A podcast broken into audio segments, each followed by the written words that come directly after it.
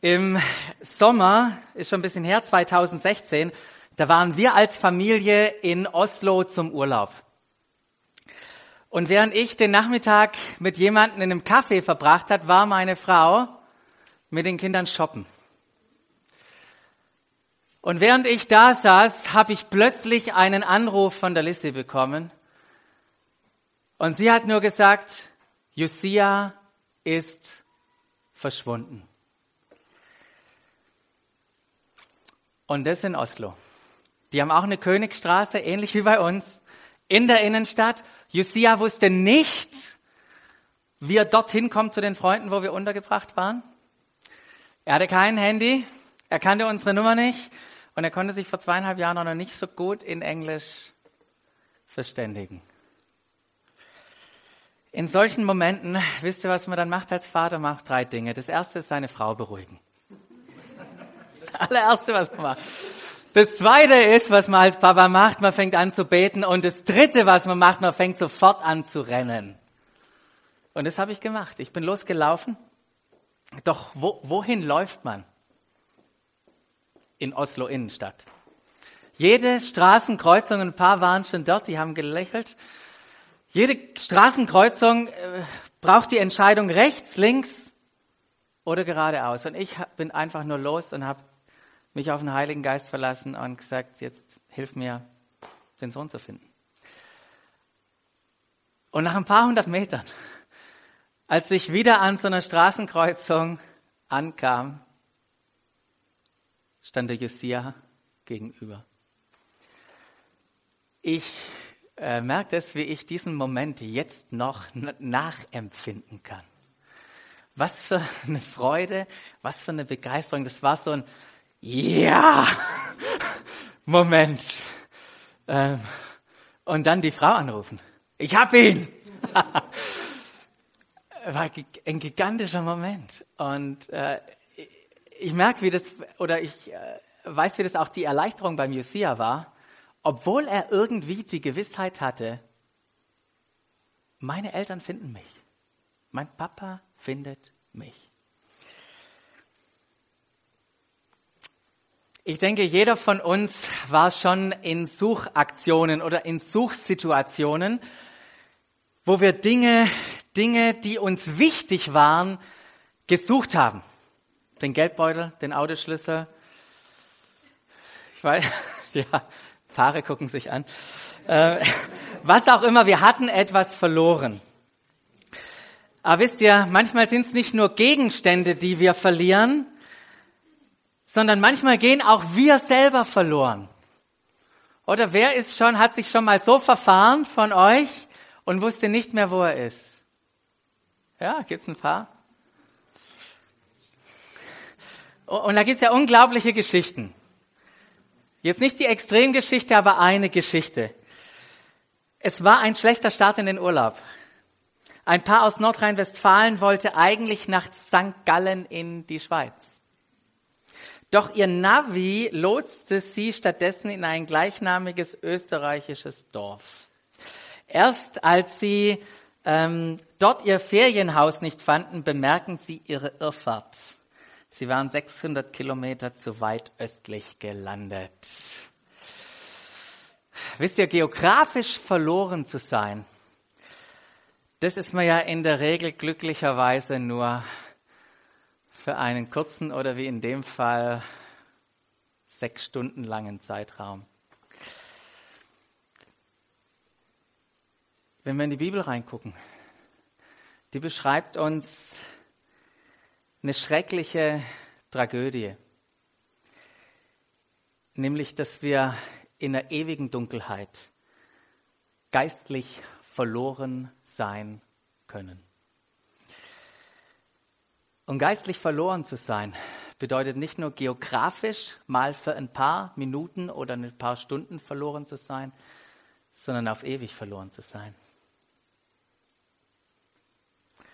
Und Jesus war genau um solche Menschen besorgt. Er sagt von sich selber in Lukas, und der Menschensohn, ich, Jesus, ist gekommen, um zu suchen und zu retten, was verloren ist. Was verloren ist. Das Interessante ist, dieses griechische Wort Apolymie ähm, bedeutet nicht nur verloren, sondern bedeutet auch zugrunde richten, zerstören, töten, all dieses, dieses Wortfeld, was sich da auftut. Und wie traurig ist es, wenn jemand verloren ist.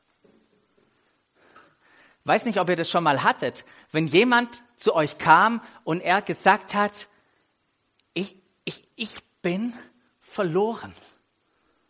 Ich bin verloren. Sei es durch eine Prüfung, vor einer Prüfungssituation oder wie auch immer nach einer Scheidung oder keine Ahnung, welchen Lebenssituationen dir das vielleicht manche Leute schon gesagt haben, aber das ist doch die, eine der traurigsten und dramatischsten Aussagen, die jemand treffen kann. Ich bin, ich, ich bin, ich bin verloren. Das Geniale ist, dass Gott das Verlorene finden möchte. Er möchte das Verlorene finden. Deshalb kam Jesus in die Welt. Und wo war er zu finden? Wo war Jesus zu finden? Bei den Zolleinnehmern und bei den anderen Leuten, die als Sünder galten. Da war er zu finden. Und was ist ein Sünder? Wie, warum haben die die Leute als Sünder bezeichnet?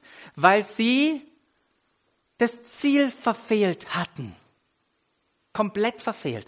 Das ist wie beim Bogenschießen. Das haben die Leute beim Bogenschießen gerufen, wenn der Pfeil irgendwo hin ist, aber nicht auf die Zielscheibe, dann haben sie gerufen Hamatia. Und ich fand es ganz interessant, als ich mich jetzt damit beschäftigt habe, das Gegenteil von einem sündigen Menschen ist ein gerechter Mensch. Gerecht gemachter Mensch. Und die Personen, die sich selber als gerecht empfunden haben, weil sie so tolle Taten taten, die haben sich tierisch aufgeregt, dass Jesus jetzt auf einmal mit denen abgehängt hat und nicht nur mit denen gesprochen hat, wenn sie auf ihn zukamen, der ging zu denen zum Essen. Und Jesus hat gespürt, welche Empörung ihm entgegenkam. Und dann hat er zu ihnen gesagt, wisst ihr was, lasst mich euch mal drei Geschichten, drei Gleichnisse erzählen, die wir in Lukas 15 finden. Das erste Gleichnis ist das Gleichnis vom verlorenen Schaf. Was passiert da? Da hat einer 100 Schafe, eins geht verloren und er lässt 99 zurück, um das eine zu finden. Und wenn er, als er es gefunden hatte, trägt er es voll Freude nach Hause und sagt allen Freunden und Nachbarn Bescheid und sagt, hey, freut euch mit mir. Diese Geschichte erzählt Jesus und dann äh, sagt Jesus den Satz, ich sage euch, genauso wird im Himmel mehr Freude sein über einen einzigen, über einen einzigen Verlorenen einer, der das Ziel verfehlt, einer, der nicht da ist, wo er sein sollte. Ein Sünder, der umkehrt, als über 99 Gerechte, die es nicht, glücklicherweise, das ist ja nicht negativ gemeint, die es nicht nötig haben, umzukehren.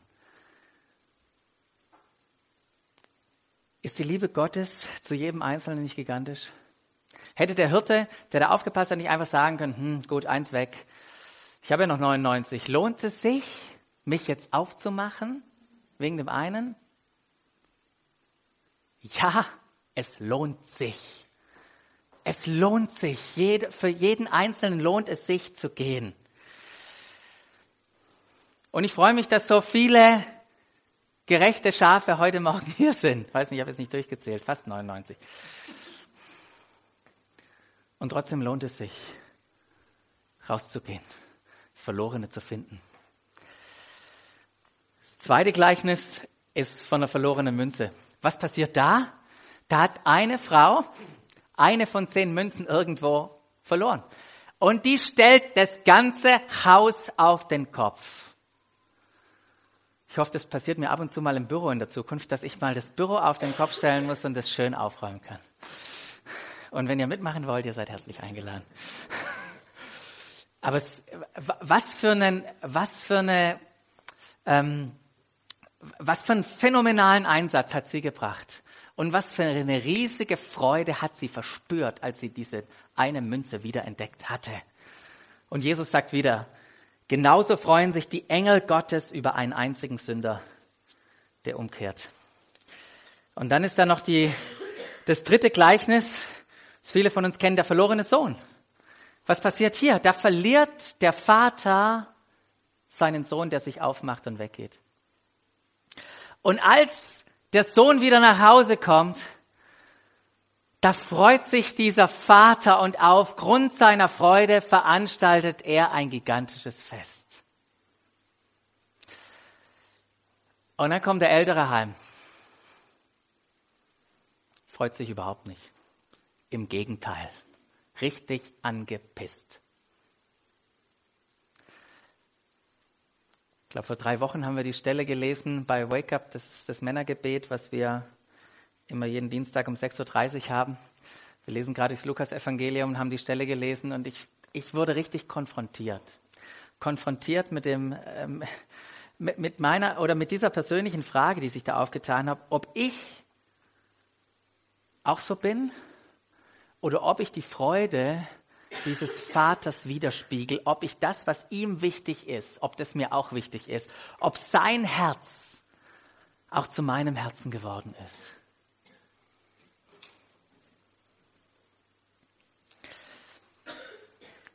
Und ich habe gemerkt, bei all dem ist es so gut, dass ich mir immer wieder selber bewusst werde, wie verloren ich war.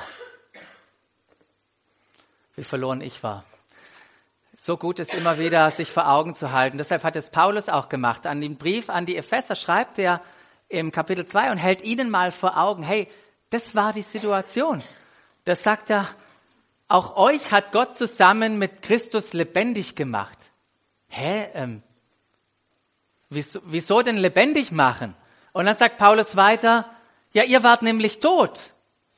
Tot? Warum denn tot? Tot aufgrund der Verfehlungen und Sünden, die euer frühes, früheres Leben bestimmt haben, heißt es da. Oder weiter, ihr habt euch nämlich nach den Maßstäben dieser Welt gerichtet. Maßstäben dieser Welt? Was ist das? Ha, du brauchst Gott nicht. Du kannst alleine. Oder Erfolg ist Punkt, Punkt, Punkt. Oder lebe für dich oder wie auch immer, ähm, was, wir, was wir da aufnehmen kann. Das war das eine. Und wart dem gefolgt, der über die Mächte unsichtbaren Welt zwischen Himmel und Erde herrscht. Jenen Geist, der bis heute in denen am Werk ist, die nicht bereit sind, Gott zu gehorchen. Wer gehorcht Gott nicht? Verlorene Menschen. Und dann sagt Paulus, wisst ihr, jetzt können wir schön auf die gucken, aber wir alle waren so. Klammer auf, wir alle verhalten uns, manchmal verhalten wir uns alle auch noch so, Klammer zu. Und dann geht es weiter und sagt, wir ließen uns von den Begierden unserer eigenen Natur leiten und taten, wozu unsere selbstsüchtigen Gedanken uns drängten.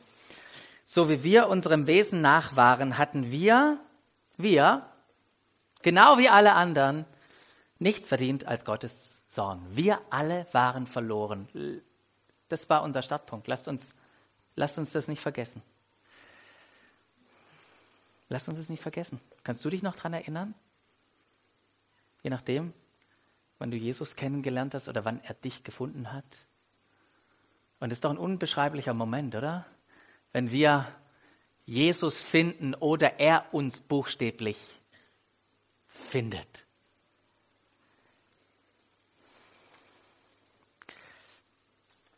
Später führt, führt Paulus dann nochmals aus, wie man lebt, wenn man Jesus nicht kennt. Und hier auch wieder die große Klammer auf. Und wir können genauso leben. Wir tun das manchmal. Wisst ihr, was Paulus dazu sagt? Unmündige Kinder. Aber hört uns das mal an, ich, ich möchte, dass wir ein Gefühl dafür kriegen. Da heißt es, ihre Gedanken sind auf nichtige Dinge gerichtet. Ihr Verstand ist wie mit Blindheit geschlagen. Und sie haben keinen Anteil an dem Leben, das Gott schenkt. Denn in ihrem tiefsten Inneren herrscht eine Unwissenheit, die daher kommt, dass sich ihr Herz gegenüber Gott verschlossen hat. Das Gewissen dieser Menschen ist abgestumpft. Sie haben sich der Ausschweifung hingegeben und beschäftigen sich voller Gier mit jedem erdenklichen Schmutz. Mir ist es ganz bewusst, da nochmal zu sagen, ist nicht, wir gucken jetzt auf Leute, sondern das ist ja öfters auch unsere Situation. Für mich war es nur wichtig, mal diese, diese zwei Stellen zu nehmen, weil wenn man sie zusammensetzt, dann gibt es so ein, ein Bild, was Paulus oder was Gott meint, wenn er sagt, da ist jemand verloren. und ich weiß nicht, ob ihr das gehört habt, aber da geht es bei weitem nicht nur irgendwann um Himmel oder Hölle, sondern es geht schon hier und jetzt um ein Leben ohne Bestimmung und göttliche Orientierung, um ein Leben, welches irgendwie von etwas anderem bestimmt ist als von Gott. Und wenn wir das so lesen, dann sehen wir doch, das war doch auch unsere Geschichte. Es war genau unsere Geschichte. Und keiner war so schlau von uns hier oder so gut und hat sich da irgendwie alleine rausgebracht. Wisst ihr, jemand, der tot ist, der macht sich nicht selber lebendig. Jemand, der tot ist, braucht jemand anders, um ihn oder anderen, um ihn lebendig zu machen. Und Jesus kam, um uns wieder lebendig zu machen. Er kam, um uns zu finden. Johannes 3:16 kennen wir, denn Gott hat der Welt seine Liebe dadurch gezeigt, dass er seinen einzigen Sohn für sie hergab, damit jeder, der an ihn glaubt, ewiges Leben hat und nicht verloren geht. Das ist wie das gleiche Wort, nicht zugrunde geht, nicht getötet wird, sondern das Leben hat, das Zoe-Leben, das göttliche Leben, nicht nur irgendwann, hier und jetzt mit Christus verbunden, so wie der Andi das gesagt hat. Ein paar Kapitel weiter schreibt Johannes, was Jesus gesagt hat, und da sagte Jesus, der Dieb kommt, nur um die Schafe zu stehlen und zu schlachten und um Verderben, wieder dieses Wort, wie verloren zu bringen. Da will uns der Feind halten, in Verlorenheit. Aber Jesus sagt, ich aber bin gekommen, um ihnen Leben zu bringen, dieses göttliche Leben zu bringen. Leben in ganzer Fülle. Wisst ihr, der Feind möchte Menschen kaputt machen. Und das gelingt ihm bei viel zu vielen Menschen. Es gelingt ihm bei viel zu vielen Menschen. Und sind wir uns dem eigentlich bewusst? Sind wir uns dem bewusst, was da abläuft? Mit dem Wissen bin ich gestern Zug gefahren. Oder mit dem, mit dem Wissen, dass ich das heute predige ähm, bin ich Zug gefahren gestern. Morgens um sieben am Hauptbahnhof von der U-Bahn. Ich war nicht alleine. Das sind Menschen. Die glaubt waren die ganze Nacht dort. Bin dann nach Mainz gefahren. Bahnhof, ähnliche Situation. Auf dem Rückweg dann Zug verpasst. Gott hat's benutzt. ähm, musste über Darmstadt. In Darmstadt ausgestiegen von meinem Regionalexpress oder von meiner Regionalbahn. Polizei überall, Hooligan-Gesänge. Wieder in ICE einge IC eingestiegen, nach Stuttgart gelandet, in Stuttgart angekommen. Ich dachte, Herr, Herr, Herr, was willst du mir sagen? Überall, wo ich war. Ich habe Verlorenheit gesehen. Und manchmal war sie auch gut versteckt, aber ich habe Verlorenheit gesehen. Und das, das, das zu sehen, das hat richtig was mit mir gemacht. Ich wurde richtig zornig auf den Teufel. Richtig zornig. Und ich war richtig berührt. Richtig bemüht und, und, und ich hatte dieses Drängen in mir, in der U-Bahn war ich war, hey, ich, ich würde gern mit dir ins Gespräch kommen. Ist ja gar nicht so schwierig, weil die Leute immer Sandy oder ich. Es war ein Drängen in mir, mit den Leuten ins Gespräch zu kommen. Aber wisst ihr was? Nicht aus Mitleid. Jesus kam nicht aus Mitleid in die Welt. Jesus kam in die Welt, weil er in den Menschen sein Ebenbild sieht. Deshalb kam er in die Welt. Da ist was hineingeprägt, wie in einer Münze, die manchmal im Dreck liegt. Und er will das wieder hervorbringen. Er kam in die Welt nicht aus Mitleid, sondern weil er einen Plan mit jedem Einzelnen hat, eine Bestimmung, dass er mit ihnen lebt. Menschen haben eine Berufung. Menschen sind zu einem göttlichen Leben bestimmt. Deshalb kam er. Nicht aus Mitleid, weil da einer am Hauptbahnhof saß, wie schlimm das auch ist. Da ist eine größere Geschichte dahinter. Eine größere Liebe, eine größere Motivation. Und ich hoffe, dass diese Motivation oder dass diese Emotionen, die Jesus hatte oder der Vater hatte, als er seinen Sohn gesandt hat, dass wir die auch empfinden. Weil nicht Kopfwissen bewegt uns, auch diese Gefühle und das zu empfinden, das bewegt uns. Und ich, ich wünsche mir so sehr, dass das Glaube in meiner Umgebung wächst. Dass Menschen Glauben finden. Dass sie, wie ich das, wo Johannes gesagt hat, dass sie Teil von der Gemeinde werden, dass sie, dass sie spüren, wie es ist, mit Jesus zu leben, mit zu beten, Bibel zu lesen, das Leben zu entdecken. Das wünsche ich mir.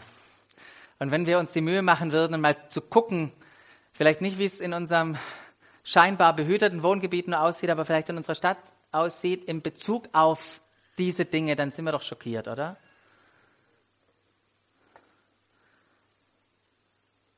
Doch was können wir diese, äh, tun, um diese Situation zu verändern?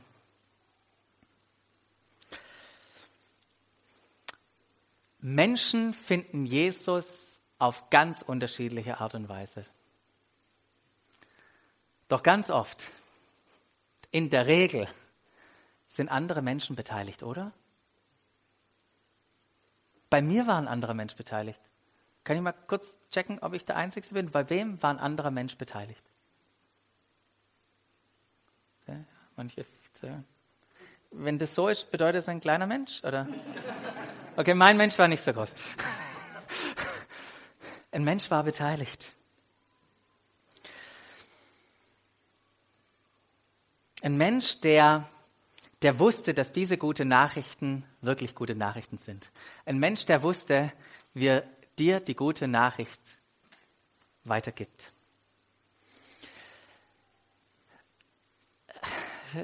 In diesem Jahr ist ja dieser bekannte Evangelist Billy Graham verstorben du vielleicht mitbekommen, der Stadien gefüllt hat. Und einmal vor so einer großen Menge, da wurde er gefragt, sag mal, Billy, wer wird denn in deine Fußstapfen treten? Und dann, der, der ihn gefragt hat, da wendet er sich um zur Menge, zur Masse und sagt, jeder von euch. Jeder von euch wird in meine Fußstapfen treten. Jeder von euch wird beteiligt sein. Jeder von euch ist dazu berufen. Und wenn dir es manchmal so geht wie mir, in der U-Bahn sitzend, so viele Menschen, ich, ich, wusste gar nicht, wo ich anfangen soll.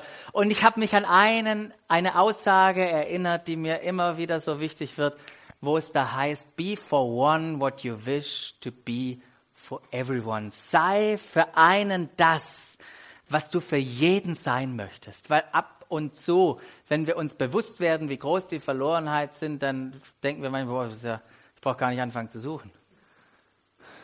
Aber such den einen. Doch wie? Wie kann man helfen, damit Leute gefunden werden? Ich möchte noch ein paar praktische Sachen sagen, aber bevor ich das mache, ein kurzer Hinweis nochmal zu unserer Motivation. Von was sind wir überzeugt? Warum suchen wir? Unsere Überzeugung. Die erste Überzeugung ist, Gott liebt jeden einzelnen Menschen. Jeden einzelnen Menschen. Könnt ihr das vorstellen? Das ist gigantisch. Und er hat jeden geliebt, uns geliebt. Und das sagt die Bibel, sogar als wir noch seine Feinde waren, ist er für uns gestorben. Seine Liebe, ich weiß gar nicht, manchmal ist es so, das ist so groß, um zu verstehen. Aber es ist gigantisch, seine Liebe für uns. Und das ist, von der sind wir überzeugt. Die zweite Sache, von der wir überzeugt sind, ist, dass Christus alles am Kreuz vollbracht hat. Und da ist jeder Mensch eingeschlossen. Lest mal in Ruhe Römer 5, 17 nochmal. Das ist äh, die Ausgangsbasis. Ähm, und das dritte, wofür wir überzeugt sind, ist, dass der Heilige Geist wirkt in dem Leben von Menschen. Ähm, das sind doch die, die nicht, die irgendwann auf diese, auf diesen Geistesblitz kommen. Der Heilige Geist wirkt in Menschen. Er er zeigt ihnen, dass sie verloren sind. Er zeigt ihnen, dass sie Jesus brauchen. Und wenn wir mit Menschen sprechen, dann sind, glauben wir, dann sind wir davon überzeugt, dass der Heilige Geist auch in ihnen wirksam ist. Und aufgrund dieser Überzeugungen, dass Jesus alle Menschen liebt, dass Christus am Kreuz alles vollbracht hat, dass der Heilige Geist in Menschen wirksam ist, deshalb gehen wir raus mit Mut. Wir gehen raus mit Mut um über unseren Glauben zu sprechen, über unseren Glauben zu sprechen. Das ist ja manchmal so verkrampft, oder? Wisst ihr, über den Glauben zu sprechen, sprechen, Gespräch ist wie ein normales Gespräch zu führen. Hast du täglich Gespräche? Und so können wir ganz normal über unseren Glauben sprechen.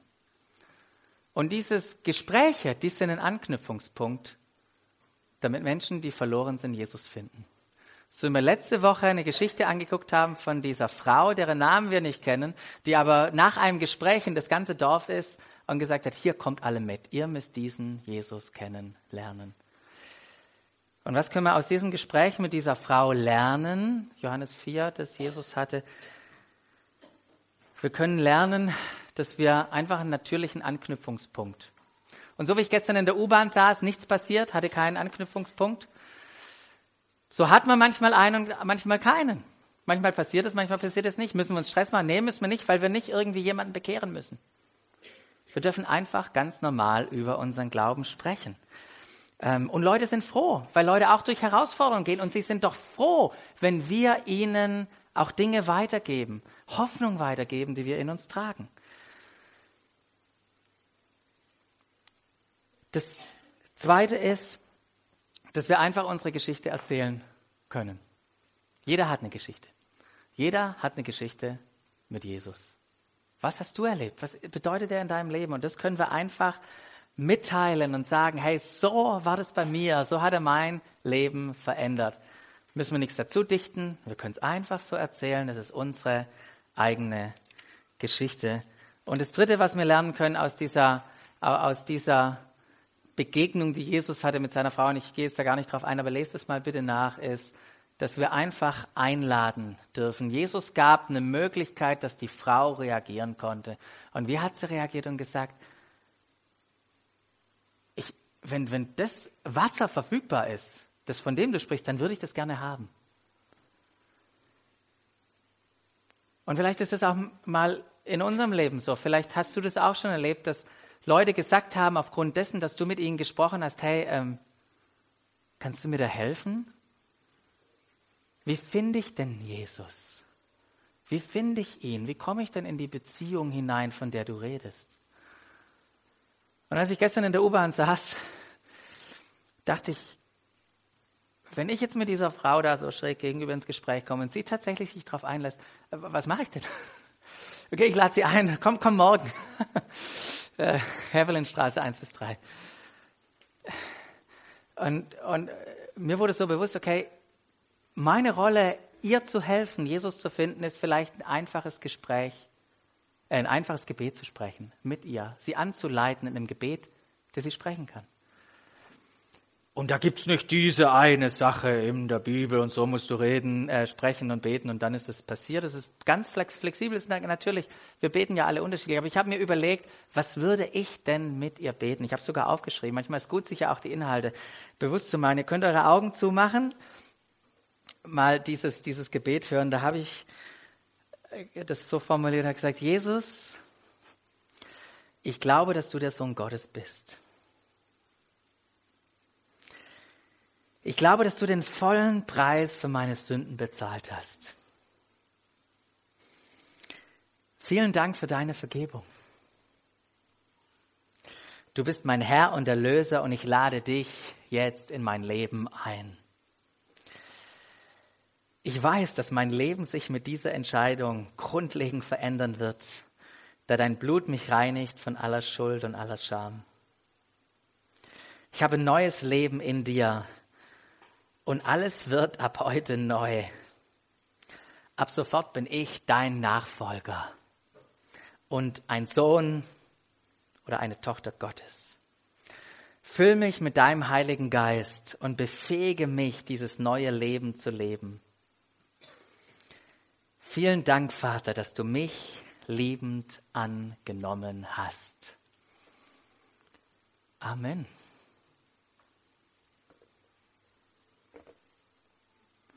Keine große Sache, dieses Gebet. Und doch was Gigantisches. Weil jemand, der verloren war, gefunden wurde. Und während wir reden, mit Menschen, kennt ihr vielleicht auch, ist nicht jeder, der positiv reagiert auf diese gute Nachricht, auf diese Einladung Gottes an ihm. Und trotzdem hören wir nicht auf über unseren Glauben, über Jesus ins Gespräch mit Leuten zu kommen. Weil wir wissen, auch von unserem Leben, dass oftmals viele kleine Gespräche, viele kleine Schritte nötig sind, um den Weg zu Jesus zurückzufinden. Und so schreibt Paulus, so sieht also unser Dienst aus, den Gott uns in seinem, in seinem Erbarmen übertragen hat. Und deshalb lassen wir uns auch nicht entmutigen. Weil wir uns Gott gegenüber verantwortlich wissen, machen wir die Wahrheit bekannt. Wir reden darüber. Und ich hoffe, das war heute ein, ein, ein Gesprächsstart oder ein, ein, einfach nur so ein Punkt in einem andauernden Dialog, den wir haben, denn wir werden weiterhin mutig unseren Glauben bezeugen.